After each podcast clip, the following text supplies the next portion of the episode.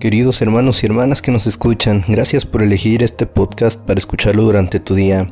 Yo soy el hermano Salazar y les doy la bienvenida a este programa llamado Los Pioneros de Sion, un programa para todas aquellas personas que quieren escuchar un poco de la palabra del Salvador en estos tiempos tumultuosos. Y antes de comenzar con el tema del día de hoy, leeremos el tradicional versículo del día. El versículo se encuentra en Juan capítulo 14, versículo 6 en el Nuevo Testamento y dice, Yo soy el camino y la verdad y la vida, nadie viene al Padre sino por mí. Muy bien hermanos, ese fue el versículo del día para el tema del programa de hoy, que será la doctrina del Evangelio de Jesucristo. Muy bien, Comencemos este tema mencionando qué significa la palabra evangelio. Coloquialmente esta palabra significa que es una verdad que no admite discusión. Hablando del evangelio de Jesucristo, este significa el conjunto de enseñanzas y verdades que Jesucristo enseñó a sus discípulos y a todas las personas que se acercaban a escucharlo. Él les enseñaba mediante parábolas y si aplicaban esas enseñanzas en su vida, podrían acceder a bendiciones y a lograr una vida eterna. La palabra doctrina significa conjunto de ideas, enseñanzas y principios básicos sobre un tema en específico y teniendo en cuenta estas dos definiciones, yo entiendo que el decir de la doctrina del Evangelio de Jesucristo es básicamente el conjunto de las enseñanzas y verdades que Él nos dejó y que no pueden ser cambiadas por el hombre. Finalmente, también nos dio un mandamiento a todas las personas del mundo. Este se encuentra en Juan 13, versículo 14, y dice, Un mandamiento nuevo os doy, que os améis unos a otros como yo os he amado, que también os améis unos a otros. Muy bien hermanos, después de haber iniciado con esta introducción, veamos un poco de estas verdades y del camino que tenemos que seguir para lograr la vida eterna. Así que conversemos un poco sobre la doctrina del Evangelio de Jesucristo y la importancia de seguir su Evangelio en nuestras vidas. El Evangelio de Jesucristo es el plan de felicidad que nuestro Padre Celestial nos tiene preparados y este está centrado en la expiación de Jesucristo. Sin esa expiación el género humano no puede ser salvo. Jesucristo debe ser el pilar de nuestras vidas, hermanos, y debemos tratar siempre de seguir su ejemplo y sus enseñanzas y tratar de vivir la vida de la manera que Él hubiera hecho, tratando a los demás de una manera humilde y justa, sin ser aprensivos con las cosas del mundo como el dinero o los bienes materiales, que si bien son importantes, nada es más importante que estar en comunión con el Padre Celestial y llevar una vida digna como seguidores del Salvador Jesucristo en la doctrina de nuestra iglesia y cito con las palabras del profeta José Smith. Dice, los primeros principios y ordenanzas del Evangelio son, primero, fe en Jesucristo, segundo, el arrepentimiento, tercero, el bautismo por la inmersión para la remisión de nuestros pecados, cuarto, imposición de manos para comunicar el don del Espíritu Santo. Cuando hablamos de la fe en Jesucristo, necesitamos aceptar en nuestros corazones que Él dio su vida por nosotros y que Él es nuestro Salvador y nuestro Redentor, que gracias a la expiación y al sacrificio que Él hizo, nosotros tenemos la oportunidad de arrepentirnos de nuestros pecados y de nuestras malas acciones, siempre y cuando sean con un íntegro propósito de corazón y estemos dispuestos a no volverlo a hacer.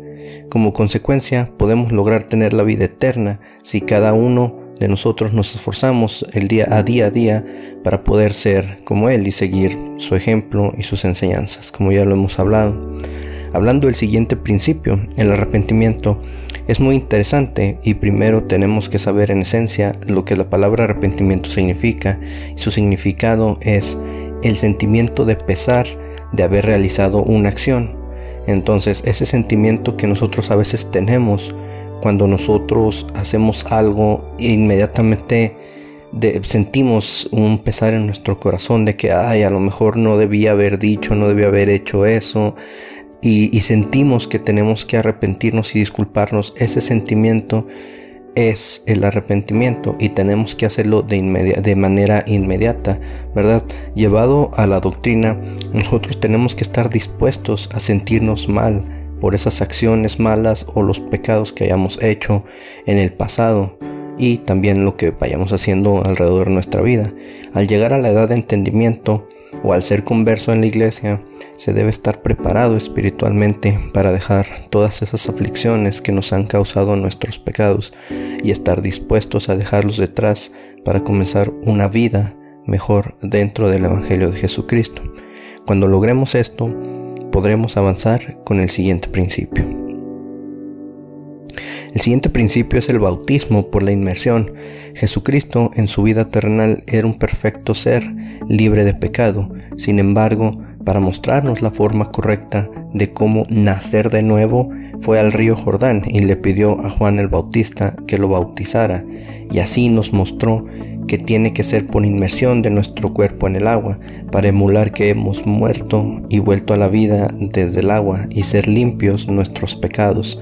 Así tenemos la oportunidad de volver a comenzar una vida libre de pecados y más recta. Esto no significa que no vayamos a decaer en el futuro. Para eso nosotros tenemos que prepararnos espiritualmente y arrepentirnos constantemente de lo que hacemos mal. Eh, otra vez después de saber que la expiación de Jesucristo está ahí, tenemos ese don del arrepentimiento.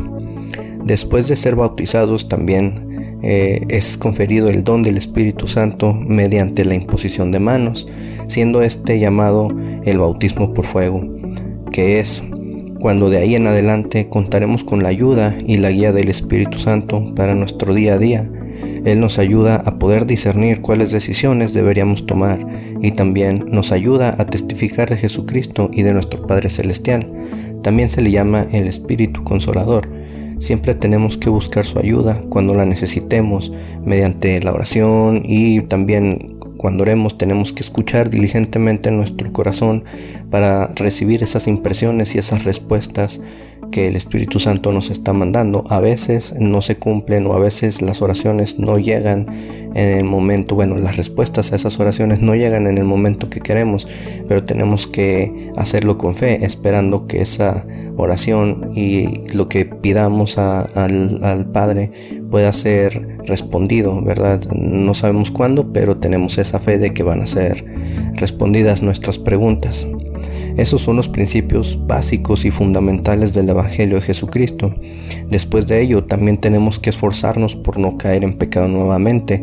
Y si lo hacemos, tenemos que tener esa fortaleza espiritual y las ganas de arrepentirnos de ello y firmemente intentar hacer lo máximo que podamos para no cometer la misma transgresión nuevamente. De lo contrario, no sería un arrepentimiento de corazón. Es muy fácil eh, dañar a la gente con nuestras palabras, a nuestras acciones y que nosotros omitamos que estamos haciéndoles daño. Sin embargo, tenemos que ser humildes de corazón y aceptar que a veces eh, obramos mal y tenemos que arrepentirnos. Para este momento, hermanos, ya hemos tomado sobre nosotros el nombre de Jesucristo sobre nosotros y prometemos que vamos a seguir sus mandamientos y enseñanzas perseverando hasta el fin. Aquí es cuando comenzamos a estudiar y escudriñar las escrituras. Eh, tenemos que saber que Jesucristo enseñó por medio de parábolas para que nosotros comprendiéramos lo que Él nos quería enseñar. Y como Él nos dijo, yo soy el camino, la verdad y la vida, nadie viene al Padre si no es por mí, aquí está más que claro que tenemos que convertirnos en sus discípulos y seguirlo a Él, ya que Él es el camino y el único camino hacia la vida eterna. Por eso es tan importante escudriñar y estudiar las escrituras y buscar ayuda y guía espiritual en caso de que tengamos dudas sobre un tema en específico. Eh, otro punto importante a tratar es que en muchas de sus parábolas nos invita a servir a, los demás, a no juzgar a otros sin antes eh, ver nuestros propios pecados y nuestros propios eh, problemas, ¿verdad? Tenemos que saber perdonar a todos los demás, como lo dijo el Salvador. Hay que perdonar hasta 70 veces 7 las afrentas que las demás personas puedan hacernos, que la, que la fe puede mover montañas y que a través de él las enfermedades pueden ser sanadas. También nos enseña a ministrar a otros de manera desinteresada y ponernos al servicio de los demás sin ver ningún estatus social o ninguna etiqueta encima de las personas. Es poder ayudar sin importar quién lo necesite. Es algo tan importante que en estos días es algo que mucha gente carece y yo me incluyo. A veces eh, vemos gente que necesita de nuestra ayuda y nosotros omitimos eh, esa necesidad de otras personas o ignoramos o hacemos como que no escuchamos y eso no es bueno. Es tan difícil perdonar a los demás cuando nos sentimos ofendidos de algo, ya sea insignificante o algo sumamente fuerte.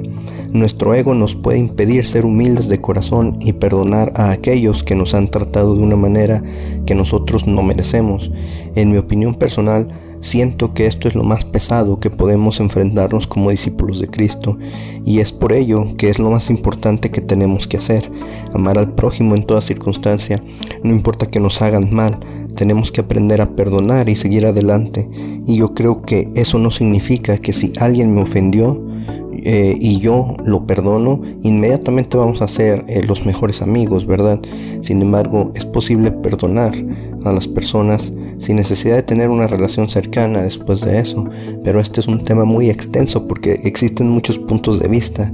Y bueno, yo los invito a ustedes a que comenten alguna de esas, de esas experiencias relacionadas con el perdón, porque en mi, mi experiencia es algo muy, muy, muy difícil después de que alguien te hace algo eh, y, lo perdonas, de hacer como si no hubiera pasado nada, ¿verdad? Pero eh, como lo comento, hay muchos puntos de vista. ¿Por qué? Porque somos seres imperfectos, hermanos. También solemos juzgar a otras personas por cómo hablan, por cómo se visten, por dónde viven, incluso pues lo normal, ¿no? Que hace mucha gente por su raza o por su color de, piel. Y esto es un error gravísimo porque estamos faltando a, a una de las principales enseñanzas, que es amarnos los unos a los otros. Eso también significa el respeto y no juzgarnos, independientemente de que conozcamos a las personas o las situaciones que viven, nosotros no debemos inmiscuirnos en la vida de otras personas, a menos que lo que busquemos sea ayudar y ministrarles con amor y sin prejuicios. Y nosotros podemos eh, conocer situaciones de hermanos que están pasando por adversidades, mas nosotros no podemos decir, Él se lo buscó porque hizo esto, o fue su desobediencia la que lo hizo tener ese castigo de Dios. E, eso no lo sabemos y no sabemos por qué pasan las cosas a, muchas personas, o a lo mejor son muy buenas personas y de repente les pasa algo muy malo y nosotros eh, luego luego buscamos una razón, tratar de buscar, es que a lo mejor le pasó esto por esto, esto por esto, no sabemos. Lo que sí podemos hacer apoyarlos, hablar con ellos y ministrarles con amor para que sepan que, que están siendo atendidos por otras personas que se preocupan por ellos. Eso es lo importante, que ellos se sientan amados y se sientan hermanados dentro de nuestra iglesia. Y finalmente quería comentar otro punto fundamental en la doctrina del Evangelio de Jesucristo. Este se encuentra en Juan capítulo 4 versículo 14 y dice, Mas el que bebiere del agua que yo le daré no tendrá sed jamás, sino que el agua que yo le daré será en él fuente de agua que brote para vida eterna. Aquí también está claro que tenemos que seguir las enseñanzas salvadoras de Jesucristo y aplicarlas en nuestra vida. Tenemos que lograr en nuestras vidas un cambio verdadero, seguir el Salvador mediante sus enseñanzas y mandamientos, perseverando hasta el fin para lograr la vida eterna, ser bautizado y recibir el don del Espíritu Santo y seguir tomando cada día el agua que Él nos dio y solo así podremos llegar a la presencia de nuestro Padre Eterno. En conclusión, hermanos, cada día debemos despertar con el deseo de ayudar y amar al prójimo, de perdonar a las personas que nos han ofendido en algún punto de nuestras vidas y arrepentirnos de nuestras malas acciones. Debemos de estar en constante comunicación con el Padre mediante la oración para pedir guía y recibir confirmación mediante el Espíritu Santo esforzarnos en leer y escudriñar las escrituras de manera constante para seguir tomando de esa agua de vida eterna que necesita nuestra alma. Esa es la manera que Él nos enseñó y que debemos de seguir, ya que esa es su doctrina y su, evangelio. Esforcémonos día a día, hermanos, para ser como el Salvador. Y finalmente quiero agradecer a todas esas personas que han llegado hasta este punto, hasta el final de este programa. Espero que haya sido de su agrado. Gracias nuevamente por estar aquí brindándome su apoyo. Les deseo bendiciones a cada uno de ustedes para su día a día y les deseo lo mejor. Y lo hago en el nombre de Jesucristo. Amén.